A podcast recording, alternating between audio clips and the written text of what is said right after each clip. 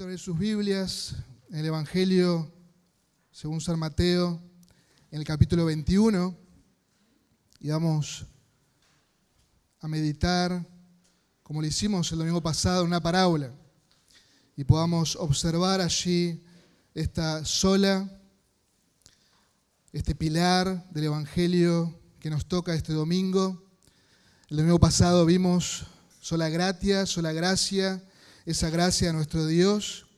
Y dijimos en esa definición bíblica que la gracia es la bondad de Dios y merecida hacia nosotros a expensas de Cristo Jesús.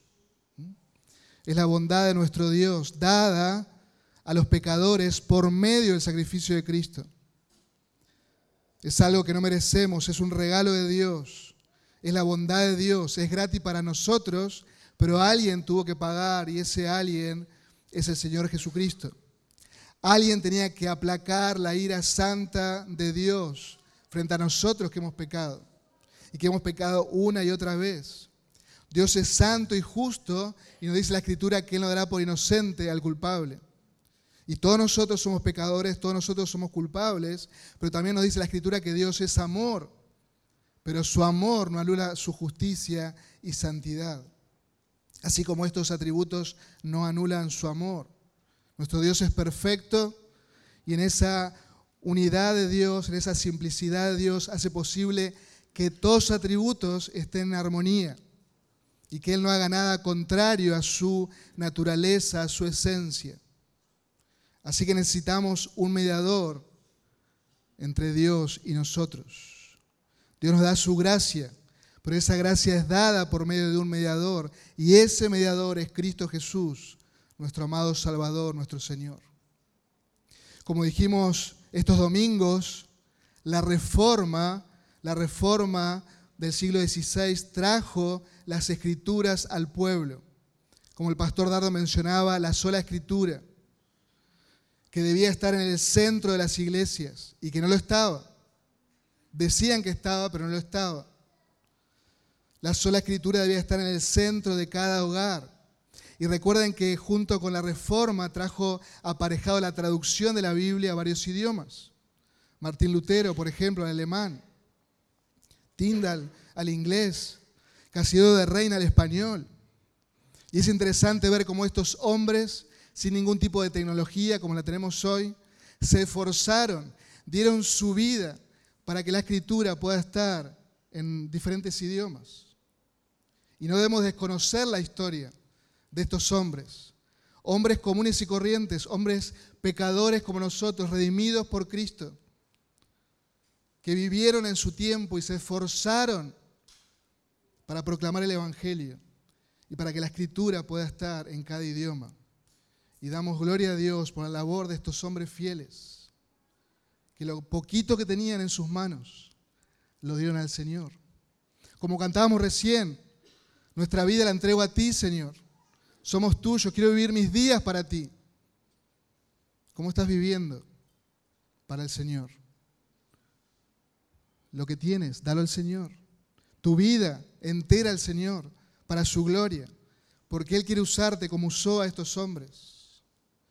Obviamente, al traer la, escritura al centro de cada hogar, trajo libertad espiritual, verdadera comprensión del Evangelio y este principio bíblico de solo Cristo se recuperó y se puso bien en alto donde debía estar.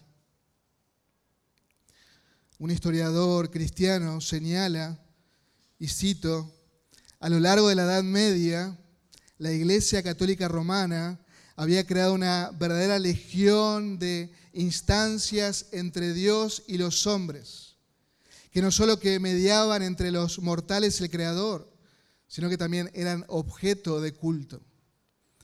La Iglesia Católica Romana había, se había dado ¿sí? a la idolatría y había creado infinidad de ídolos, de intermediarios entre los mortales y el Creador. Pero ¿qué dice la Escritura? ¿Qué nos dice la Escritura? Por ejemplo, Pablo a Timoteo le dice, porque hay un solo Dios y también un solo mediador entre Dios y los hombres. ¿Y quién es ese mediador? ¿Quién es? Jesucristo hombre. ¿Cuántos mediadores hay entre Dios y los hombres? Solo uno, solo Cristo. Pero esta verdad gloriosa estuvo oculta por siglos. Como les dije, el paganismo de la idolatría había entrado en el cristianismo del siglo IV. Y la iglesia católica romana estaba lleno de ídolos, miles de mediadores. Para cada dolencia, para cada situación, haz tu oración al santo de tu devoción. Incluso, hermanos, la Iglesia Católica Romana extrajo varios santos del santoral porque nunca habían existido. Se fijaron y tal persona, tal santa o tal santo, ni siquiera habían existido. Así que observen la oscuridad, la oscuridad de miles de personas que habían estado orando, clamando a personas que no eran Dios, que ya eso es terrible y que ya eso es herético, sino que también le hablaban y confiaban en personas que nunca habían existido. Porque el corazón del hombre es una fábrica de hacer ídolos. La oscuridad de esos días, como en cada generación, escucha bien, la oscuridad de esos días, como en cada generación que deja de lado las escrituras, lleva a las personas tras los mitos, tras las especulaciones, ambiciones, busca de mérito, de favor divino para llegar a ser algo o alguien. Los milagros y prodigios atribuidos a tal virgen, a tal santo, eran rápidamente divulgados, con tal de adquirir más fieles y obviamente más dinero también para el arca de la iglesia. Las grandes peregrinaciones que hoy en día vemos, llevando sus santos, llevando sus diferentes vírgenes, haciendo culto a ídolos muertos, tal como los siglos antes de Cristo. El politeísmo en el corazón del hombre, esa búsqueda de Dios, pero no en los términos de Dios, sino en sus propios términos en mi fuerza, buscando mis mediadores, buscando el camino de Caín, siguiendo el camino de Caín, tratando de hacer diferentes torres, como la torre de Babel, tratando de llegar a Dios, pero en los méritos humanos. Y el corazón del hombre está buscando constantemente eso. Y la reforma trajo el regreso a la escritura y esta verdad preciosa del Evangelio, que solo por gracia, solo por medio de la fe en Cristo Jesús y solo para Dios la gloria.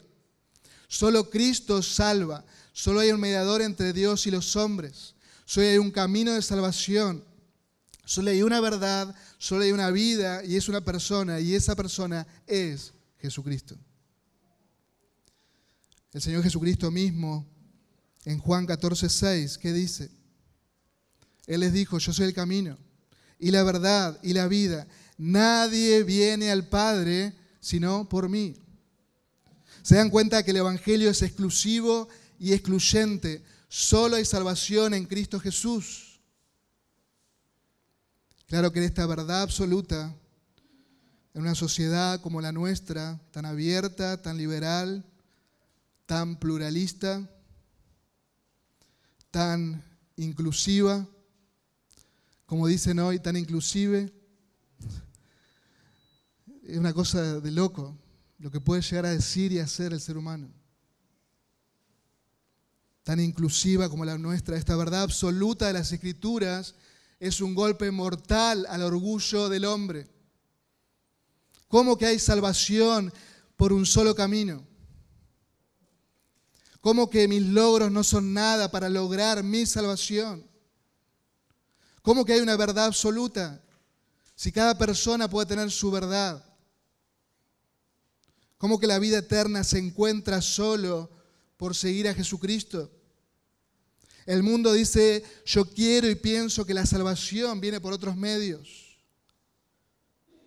El solo Cristo, esta verdad que veremos hoy, el solo Cristo es contrario a lo que dirá tu corazón, es contrario a lo que dirá la sociedad, es contrario a lo que dirá la religión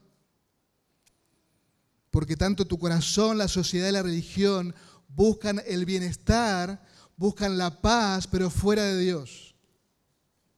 Buscan el bienestar y la paz fuera de Dios. Buscan la salvación fuera del plan de Dios. Y el ser humano persiste en pensar que el camino ancho lleva a la vida.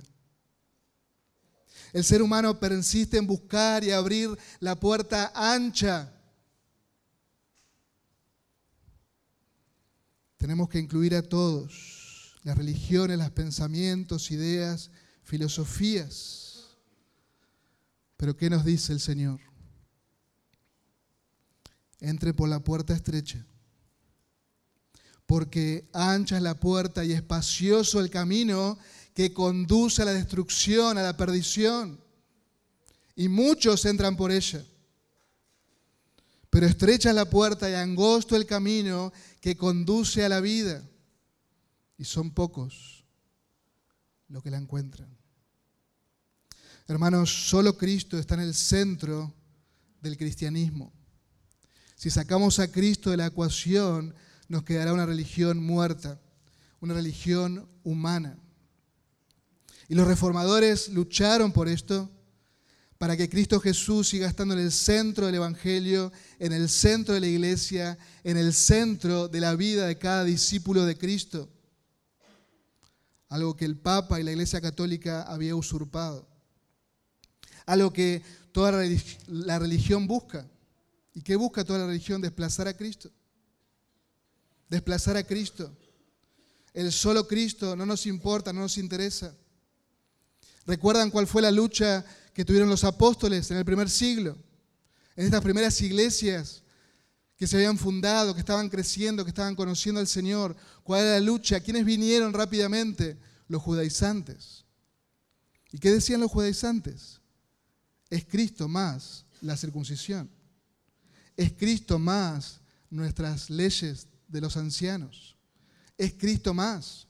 Y los apóstoles que dijeron, no, es solo Cristo. Es solo Cristo.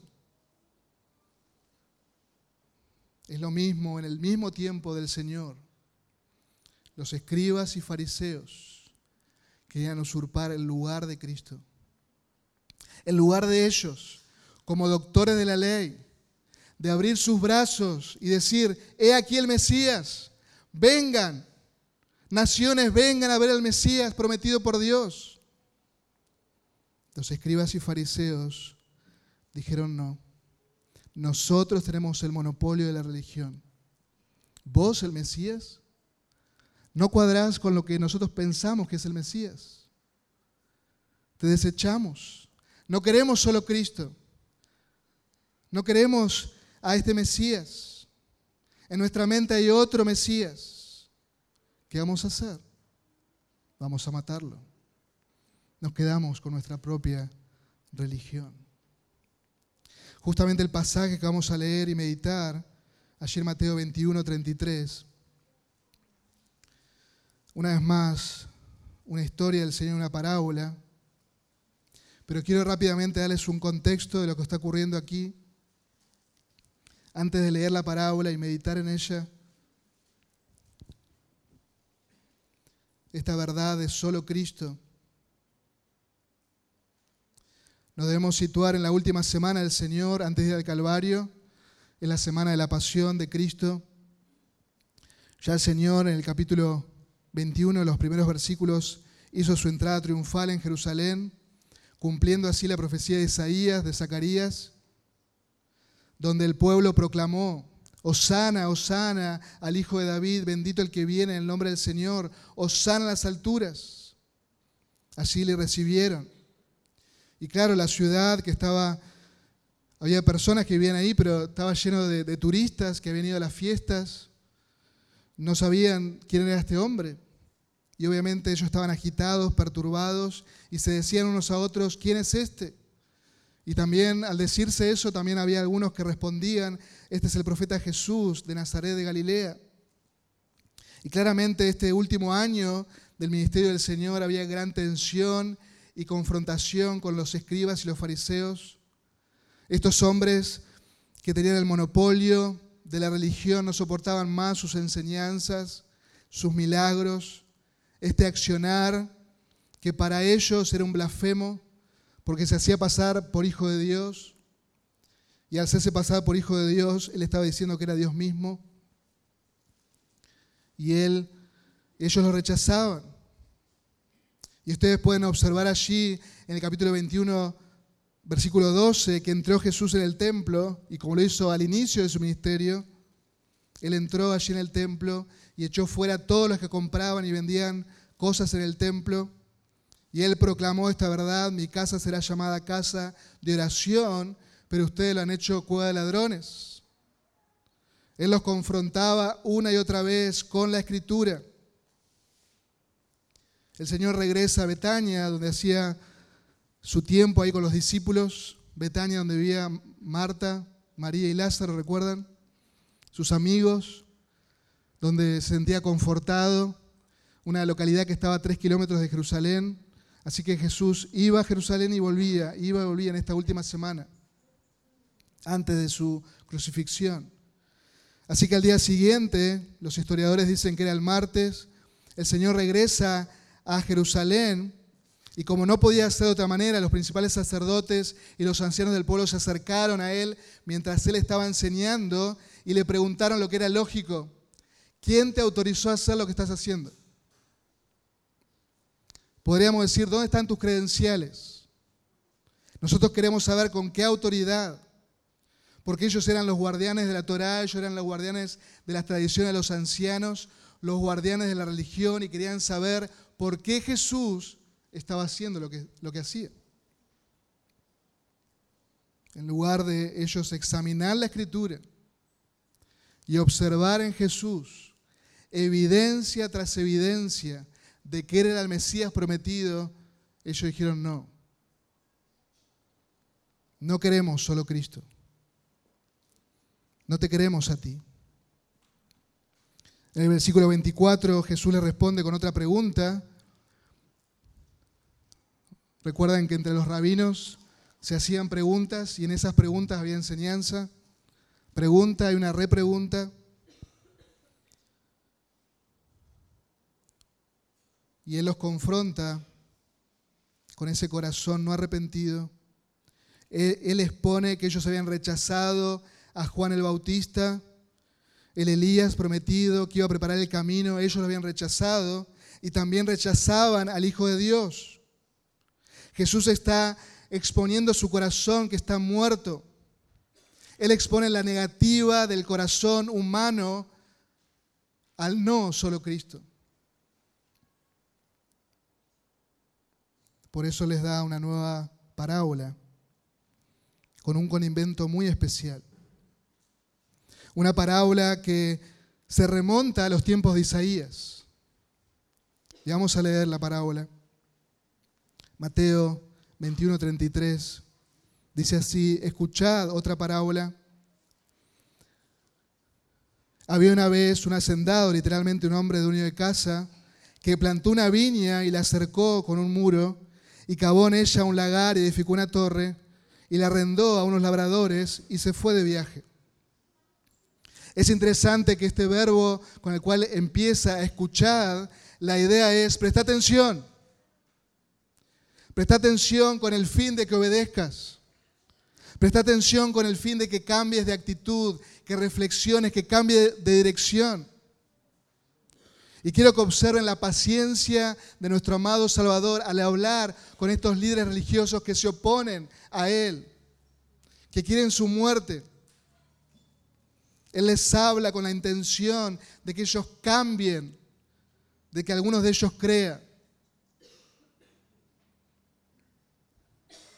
Los que están allí escuchando, no solo los líderes, los apóstoles, gran parte del pueblo, en la mente de la audiencia original, están diciendo, esto lo escuché en algún lado. Este inicio de la parábola lo escuché, yo lo leí en algún lado. Y claro, porque es el canto de Isaías a su generación, en Isaías capítulo 5. Es el canto que el Señor hace por medio de su profeta a una nación que le dio la espalda. En Isaías capítulo 5, del 1 al 7, encontramos esta parábola. Muy similar. Muy similar. Y claramente donde el dueño de la viña representa a Dios, la viña es la nación de Israel, los labradores son los líderes religiosos, los fariseos, los escribas. Y es la única parábola que el Señor toma parte de la escritura y la pone dentro de su historia, trayendo a la mente de todos estas palabras que son palabras de juicio, trayendo a la mente de todos estas palabras a esta generación que es muy similar a la generación de Isaías, que le dio la espalda a Dios, eran sepulcros blanqueados, una generación rebelde de dura cerviz, con oídos entumecidos, listo para hacer y actuar, pero todo contrario a lo que Dios decía. Ellos podían hacer un paralelismo rápidamente. Y ellos sabían lo que le había ocurrido a la nación de Israel por no obedecer la voz del Señor por medio de sus profetas. El paralelismo era claro. Versículo 34. Y cuando se acercó el tiempo de la cosecha, envió a sus siervos, a los labradores, para recibir sus frutos. Lo normal era que este dueño de casa, este hacendado, Después del tiempo propicio, el tiempo de la cosecha, envía a sus siervos para recibir las ganancias de eso que le había invertido. Él necesitaba ver ese fruto. La ley era clara en cuanto a eso. Hay un porcentaje que el dueño que se le debía dar al dueño, había otro porcentaje que los administradores iban a quedar para vivir y también para volver a invertir. Pero ellos, estos labradores claramente malvados, no hicieron nada de ello. Ellos usurparon las tierras, ellos se adueñaron del viñedo. Y Jesús nos muestra, y quiero que presten atención, Jesús nos muestra el carácter realmente malvado, un carácter lleno de violencia, un carácter lleno y falta de piedad, porque ellos tratan mal a los siervos, muy mal. Y tratar mal a los siervos es sinónimo de tratar mal al dueño. Versículo 35, pero los labradores, tomando a los siervos, y no de una manera amigable, observen, a unos los golpearon, ellos tuvieron un poquito más de suerte, a otros los mataron y a otros los apedrearon. Quizás alguno que fue golpeado regresó y le dio aviso al dueño de la viña. Pero estos labradores eran malvados y mataron a los siervos sin contemplación, con una crueldad, con gran desprecio hacia esos siervos, pero también un desprecio hacia el dueño. Uno esperaría que el dueño actúe rápidamente. ¿No? Al observar esto, esto me hicieron a los siervos, voy con más siervos, los ataco, y se, acabó el problema. Pero eso no es lo que ocurre. Hola. Observen la gran paciencia, la gran paciencia del dueño de la viña porque vuelve a mandar más siervos, con la intención de que los labradores malvados ahora sí recapaciten y le den parte al dueño. Versículo 36, volvió a mandar a otro grupo de siervos y nos dice el Señor, mayor que el primero. Pero tiene el mismo resultado, les hicieron exactamente lo mismo. ¿Se dan cuenta? La proyección de esta parábola es clara, es muy clara, como Dios mandó profetas y profetas, sus voceros, sus oráculos fueron una y otra vez buscando que el pueblo de Dios, que Israel se arrepienta, que los líderes busquen al Señor de todo su corazón, que regresen a Él. Él quería que la nación de Israel despliegue su gloria, que puedan ver que la salvación es únicamente por el Señor, que ellos como nación puedan esperar al Mesías y llegada al Mesías puedan proclamar la salvación a todos. Pero ellos no quisieron. Vemos en esta historia, en esta parábola, la triste historia del pueblo de Israel, el Antiguo Testamento. Y sabemos por la historia bíblica y extra bíblica que muchos de estos profetas, de estos voceros de Dios murieron. Isaías mismo. La historia extra bíblica dice que murió aserrado, que lo metieron dentro de un árbol, hicieron una cuenca, lo metieron adentro y lo aserraron. Ustedes conocen a Jeremías. Y basta con leer Jeremías y lamentaciones que nos da pavor todo lo que le hicieron a este buen hombre, que simplemente proclamaba la verdad de Dios. Zacarías, el profeta Zacarías, él fue apedreado, nos dice la escritura.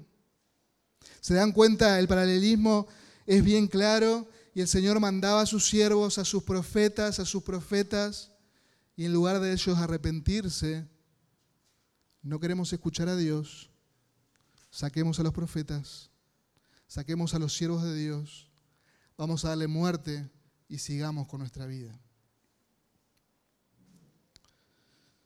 Por esta razón tan triste es que el Señor Jesús mismo al ver Jerusalén, allí en Lucas 13, 34,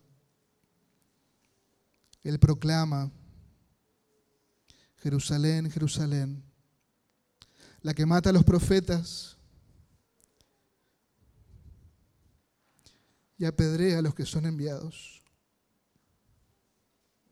¿Cuántas veces quise juntar a tus hijos como la gallina a sus polluelos debajo de sus alas? Pero no quisiste. Ellos se amaban demasiado para regresar a Dios. Y ahí está el problema. Cuando vos te amás demasiado, el solo Cristo es un golpe a tu orgullo. Porque para ir a Cristo vos tenés que renunciar a todo, aún a tu propia vida. No podés amar a dos señores. No podés abrazar a Cristo y al mismo tiempo abrazar tu pecado. No podés abrazar a Cristo y al mismo tiempo abrazar tu propia vida. No podés. Es solo Cristo.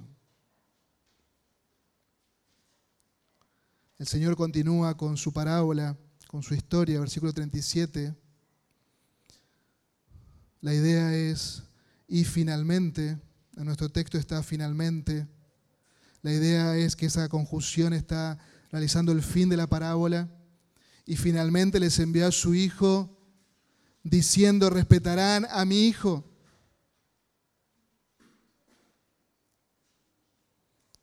Hay una dramática culminación de la historia, que como señala el expositor reformador Hendrickson, la historia traspasa los límites de la razón, porque ningún propietario haría lo que este propietario hizo, demandar varias veces a sus siervos.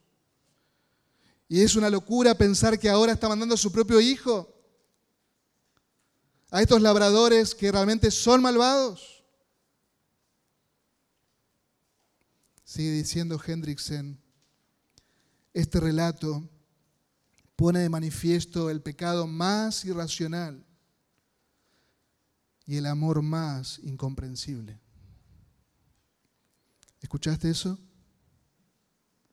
Nos muestra el pecado más irracional del ser humano pero también nos muestra el amor más incomprensible. Observa al dueño de la viña, ya lo dijimos, es Dios. Y claramente sabemos quién es el Hijo que fue enviado. Versículo 38, pero cuando los labradores vieron al Hijo, dijeron entre sí, este es el heredero, este es el heredero, venid, matémoslo apoderemos de su heredad, echémosles mano, lo arrojaron fuera de la viña y lo mataron. Estos labradores eran muy malos, crueles, sin ningún tipo de consideración. inclinados al mar, usurparon el lugar del Hijo. Al matar al Hijo ya no hay quien herede y según su pensamiento nos quedamos, nos quedamos con esta viña. Este es nuestro gran rival. Venía a ellos tratando de que recapaciten, pero viene, viene solo, vamos a matarlo. Sin ningún tipo de afecto, de consideración por el Padre, ni por el Hijo. Este lado triste y trágico de la historia nos, lleva a observar cómo Israel se rebeló contra Dios el Padre y contra Dios el Hijo. Esta parábola nos lleva no solo a pensar en el pasado, en el triste pasado de Israel en el Antiguo Testamento, sino que también tiene su aspecto profético, por así decirlo. Porque en breve, en unos días, el Hijo de Dios iba a ser entregado por los gobernantes. ¿A quién? A los gentiles, a los romanos, para ser crucificado. Bajo el previo conocimiento de Dios, bajo ese plan maravilloso, predeterminado de Dios el Padre. A lo suyo vino, pero los suyos no le recibieron. ¿Y por qué no le recibieron? porque amaban más las tinieblas que la luz. El Señor, mirándolos a los ojos, nos dice el evangelista Lucas, en este pasaje paralelo, les hace una pregunta. Una pregunta clara, sencilla, precisa, podríamos decir simple, que todos podemos responder. Versículo 40. Cuando venga pues el dueño de la viña ¿Qué hará con estos labradores? ¿Qué se imaginan que hará? Es algo que hasta un niño puede responder si ha entendido la historia.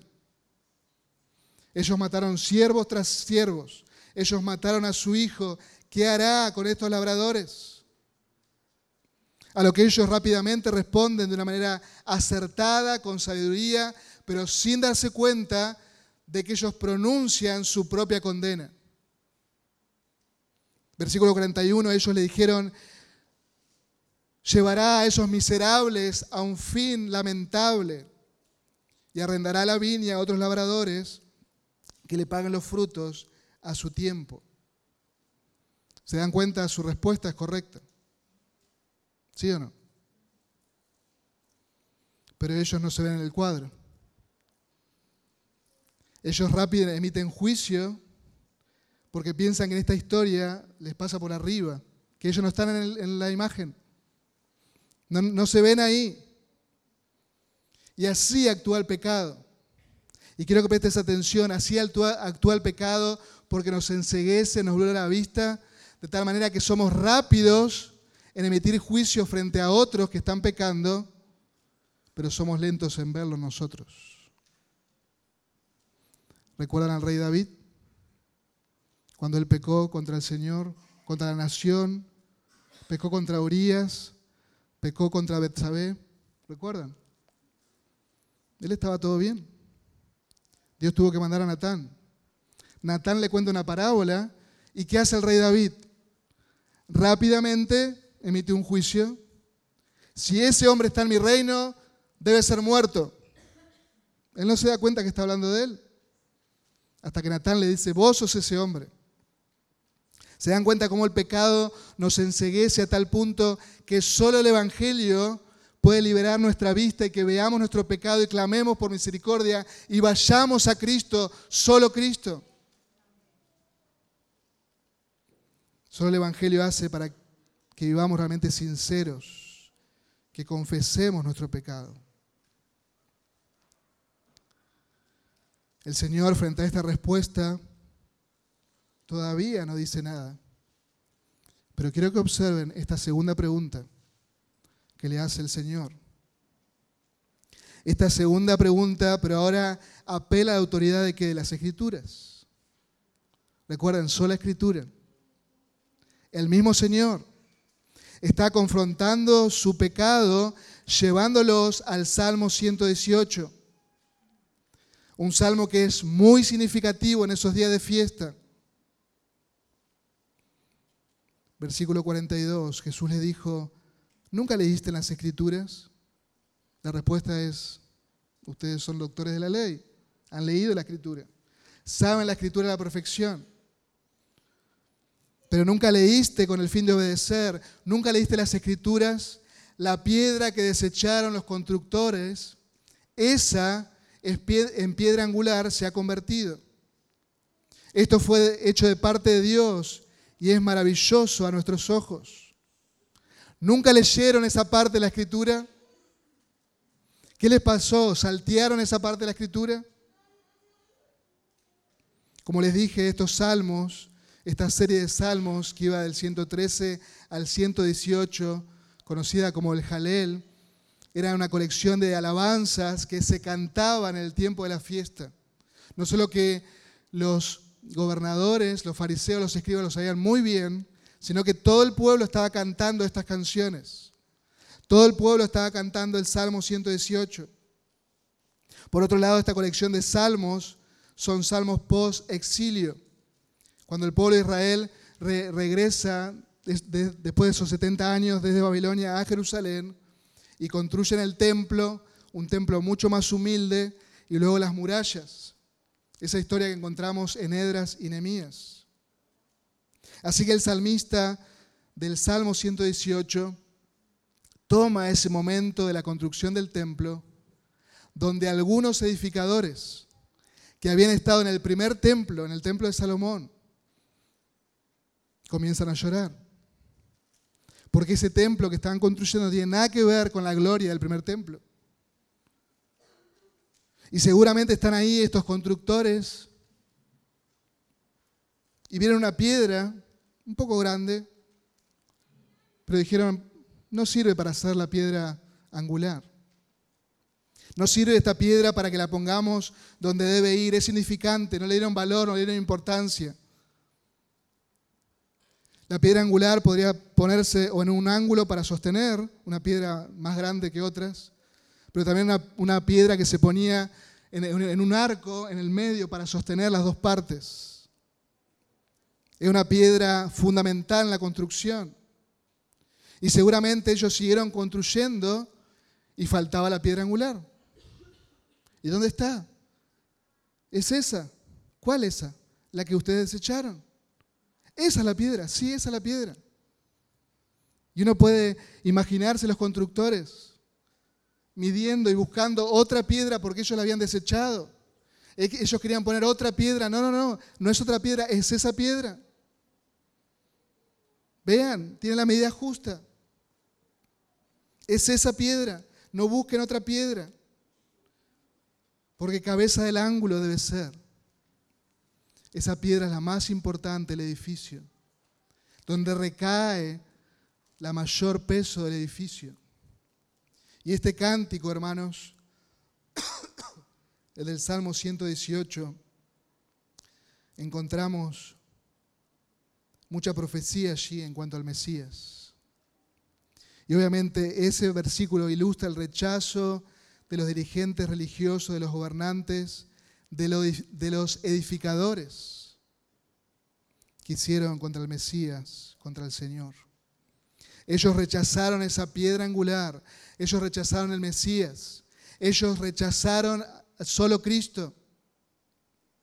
Como dijimos, el Señor los llevó a la sola escritura mostrándole que esa piedra angular es fundamental. Y que si alguien quiere ser parte del reino de los cielos, si quiere ser parte de la salvación que Dios ofrece, no puede quitar esa piedra angular. Porque no hay salvación fuera de Cristo Jesús. El apóstol Pedro en su primera carta nos dice que Jesucristo es la piedra viva, que es escogida, que es preciosa para Dios. Él nos dice en referencia a Isaías 28 que el que creyere en Él no será avergonzado. El que creyere en Él no será defraudado. En este mundo de engaños, de fraude, de estafa, Dios nos dice, si crees en el Hijo, si crees en mi Hijo, no serás avergonzado. Si crees en la piedra viva, en la piedra angular, nunca, nunca, nunca serás engañado, avergonzado, defraudado. Todo aquel que está en Cristo tiene plena seguridad y confianza. Todos nuestros pecados han sido perdonados en su nombre. Tenemos una esperanza viva. ¿Por qué tenemos una esperanza viva los creyentes? Porque tenemos un redentor vivo. Él venció la muerte. Al tercer día Él resucitó. Tenemos un amor seguro que nos guarda, que nos protege. Porque no hay nada ni nadie que nos puede separar del amor de Dios que es en Cristo Jesús, Señor nuestro. Es la piedra angular. Tenemos plena seguridad en Él. Colosense nos dice que en Él y solo en Él, en Cristo, estamos completos. Que no necesitamos religión, no necesitamos sacrificios, no necesitamos absolutamente nada. Estamos solo Cristo. Y es ahí de donde espero y oro que vos puedas poner tu vida. Él es precioso para nosotros. Él es hermoso.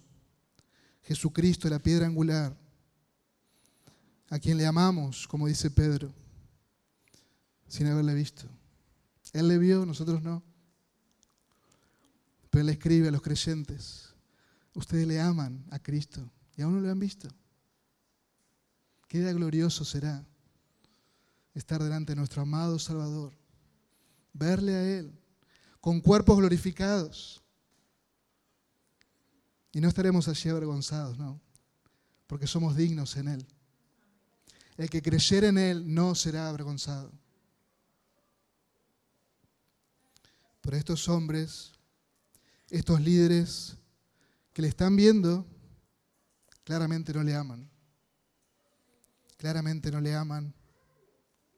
Ellos dicen, esta piedra es reprobada, sin valor, es desechable, en nuestra ecuación religiosa. Versículo 43, el Señor les dice, por eso les digo, el reino de Dios os será quitado y será dado a una nación que produzca sus frutos. Ellos que habían pronunciado y que dieron respuesta a su primera pregunta, ahora el Señor lo confirma. Obviamente ese pueblo es un nuevo pueblo, la iglesia, bajo un nuevo y mejor pacto, la iglesia del Señor Jesucristo, donde ha creado hombres nuevos, hombres y mujeres creados en Cristo Jesús, donde hay judíos creyentes, pero donde hay gentiles creyentes, todos unidos por Cristo, estamos todos en la vida verdadera que es Cristo el Señor nosotros somos conciudadanos de los santos, miembros de la familia de Dios, somos el nuevo templo, ya no más de piedras, sino somos piedras vivas. Pero para los que no creen, hay algo muy diferente. Versículo 44.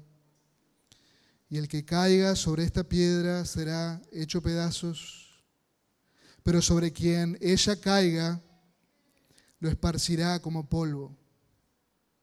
Son palabras de juicio, son palabras duras, porque esta misma piedra, Jesucristo para algunos es salvación, pero para otros Jesucristo será su juez. Será su juez. Y querido amigo que estás en esta mañana, horrenda cosa caerá en manos del Dios vivo.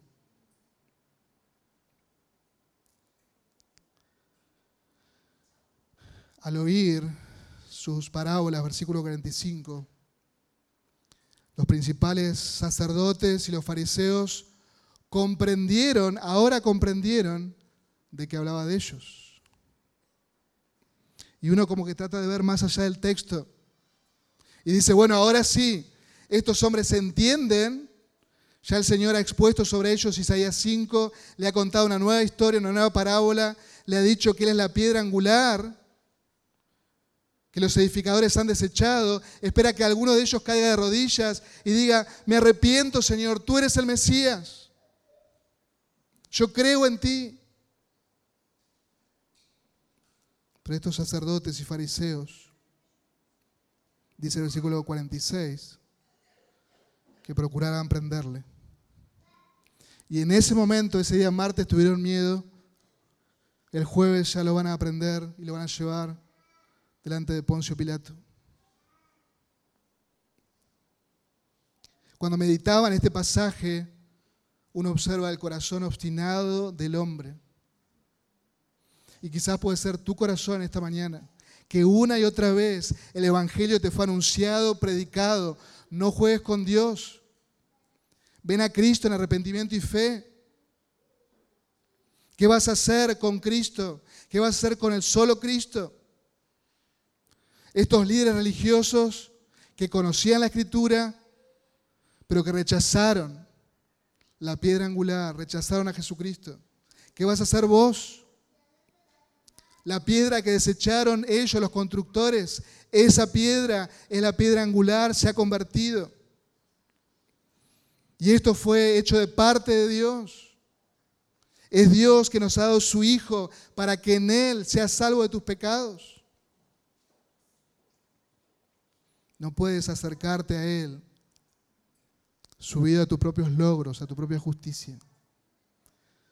No puedes venir a Él y acercarte a Él confiando en vos mismo, confiando en tu religión. No, no, no, no. Solo Cristo involucra que vos te despojes de absolutamente todo, que vos vengas a Él como un mendigo espiritual, habiendo llorado por tu pecado, siendo humilde de corazón, sabiendo que en ti no hay nada bueno. Y sabiendo que Jesucristo, la piedra angular, Él vivió la vida perfecta por vos. Él cumplió la ley a la perfección. Sabiendo que Jesucristo, la piedra angular, Él dio su vida por vos en el Calvario. Él fue el sacrificio perfecto. Y sabiendo que la piedra angular en que cual está nuestro fundamento, Él ha resucitado el tercer día y solo en Él hay salvación y vida eterna. Por eso, querido amigo, si estás en esta mañana luchando en tu corazón, todo lo que este extraño quizás para vos te está diciendo, confía en Cristo, ven a Cristo, a esta piedra viva. El que creyera en Él no será avergonzado. Solo Jesucristo te puede dar vida eterna y vida nueva, solo en Él. Hoy nuestro hermano va, iniciaba el culto leyendo Hechos, Hechos capítulo 4. Y no sé si se percataron, pero este segundo discurso de Pedro, él habla semanas después de que el Señor muere y resucita con los mismos que han escuchado esta parábola. ¿Se han dado cuenta de eso? La paciencia de nuestro Señor es siempre para salvación. Y Pedro les habla claramente a ellos, a los gobernantes, a los ancianos del pueblo, y les dice claramente, este Jesús es la piedra desechada por ustedes. Ustedes la desecharon, los constructores. Pero esta piedra ha venido a ser la piedra angular y proclama esta verdad de solo Cristo. En ningún otro hay salvación porque no hay otro nombre bajo el cielo dado a los hombres en que podamos ser salvos. Solo Cristo. Querido amigo, no abuses de la paciencia de Dios. Si hoy estás vivo, si tu corazón sigue latiendo, si tus pulmones siguen respirando, es por la gracia de Dios. No porque vos respirás o, haces mover tu corazón. La vida tuya está en sus manos. Y Él te ha dado vida para que le conozcas. Por eso ven a Él en arrepentimiento y fe. Ven a Cristo. Arrepiéntete de tus pecados. Y ven a Él. Porque esa piedra pronto caerá sobre aquellos que no creen y los hará pedazos.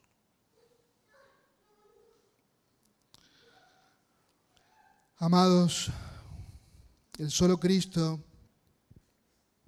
en quien nos gozamos de estar en Él, por su gracia, por sus bondades, por obra suya, nosotros estamos en Cristo Jesús, nosotros hemos creído en esta piedra angular, pero ahora vos y yo somos responsables de cómo estamos sobreedificando. Estamos fundados en Cristo, pero debemos andar como Él anduvo, debemos andar en obediencia, en santidad. Y hermanos, el pensar en esta verdad no debe llevar por un lado una adoración profunda, porque vos no has creído por tus méritos, no porque Él ha tenido gracia de ti, pero también tenés que pensar cómo estás sobre edificando. ¿Cómo estás sobre edificando? Y el apóstol Pedro en su primera carta, en el capítulo 2, le dice a los hermanos, desechad toda malicia y todo engaño, hipocresía, envidia y toda difamación. Desechen eso, eso era su vieja vida, deséchenlo. Tienen que vivir y desear otra cosa. Deseen como niños recién nacidos la leche pura de la palabra, para que en ella, a propósito, ustedes puedan crecer para salvación. Tenemos salvación en Cristo, pero abunda en esa salvación. Ocúpate en esa salvación.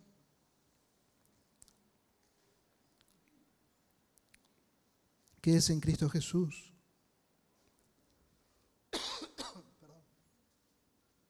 Y dice Pedro, si es que habéis probado la benignidad del Señor, si es que habéis probado la sola gracia, viniendo a Él como piedra viva, desechada por los hombres, pero escogida y preciosa delante de Dios, también vosotros, escucha bien, también vosotros como piedras vivas, sed edificados como casa espiritual, para un sacerdocio santo, para ofrecer sacrificios espirituales aceptables a Dios por medio de Jesucristo. Pues esto se encuentra en la Escritura. He aquí, pongo en Sión una piedra escogida, una preciosa piedra angular. El que creyere en él no será avergonzado. Examina cómo estás sobreedificando que siempre sea en la gracia y el conocimiento de Él, que siempre sea en el marco de la iglesia local. Recuerda, Él es la cabeza de la iglesia. Él se pasea en medio nuestro. Él es nuestro pastor, nuestro buen pastor, que nos observa. Que siempre sea en el marco de lo que dice su palabra. No tome su palabra a medias. Tome todo el consejo de Dios que puedas edificar y llevar fruto para su gloria.